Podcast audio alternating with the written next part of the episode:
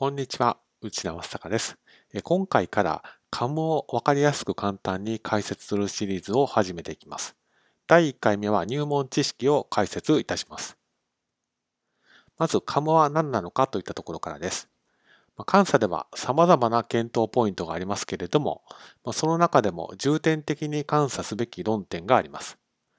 これまでは監査報告書に、ま重要な問題点はなかったという結論のみ記載されていて、具体的にどういった項目をどう検討してどう判断したのかといったところは、ま表に出なかったんですけれども、まカムが導入されると、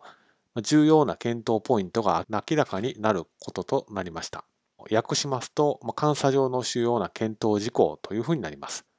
ですから、要するに、監査で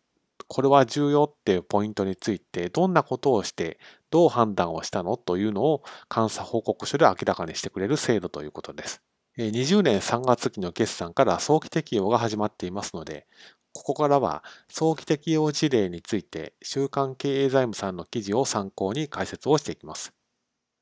まず会社規模ですけれども、